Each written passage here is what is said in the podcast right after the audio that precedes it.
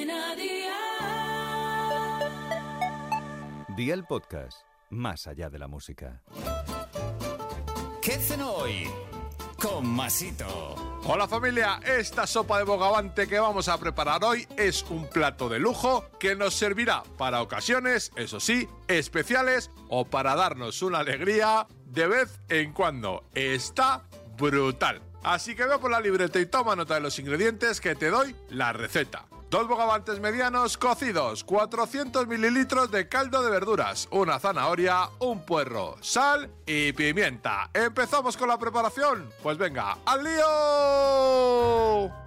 Lava y corta la zanahoria y el puerro en tiras finas y reserva. Lleva a ebullición el caldo a un fuego de 8 sobre 9 y marca el bogavante a la plancha medio minuto por cada lado. Corta el bogavante en trozos de bocado y en el último minuto de cocción del caldo incluye la zanahoria y el puerro. Apaga el fuego e incluye el bogavante. Y amigo mío, ya tienes la cena lista. Así de fácil, así de Aldi. Consejito del día. En caso de que no encuentres bogavante, puedes utilizar langostinos y tacos de rape o merluza de pincho. En este caso será mejor que cambies el caldo de verduras por caldo de pescado que te quedará más sabroso. Los deberes para mañana te los dejo por aquí. Coge papel y boli y ya sabes que todos estos ingredientes y más los tienes en tu Aldi más cercano con productos de muy buena calidad a muy buen precio. 750 gramos de delantero de cordero deshuesado y entero,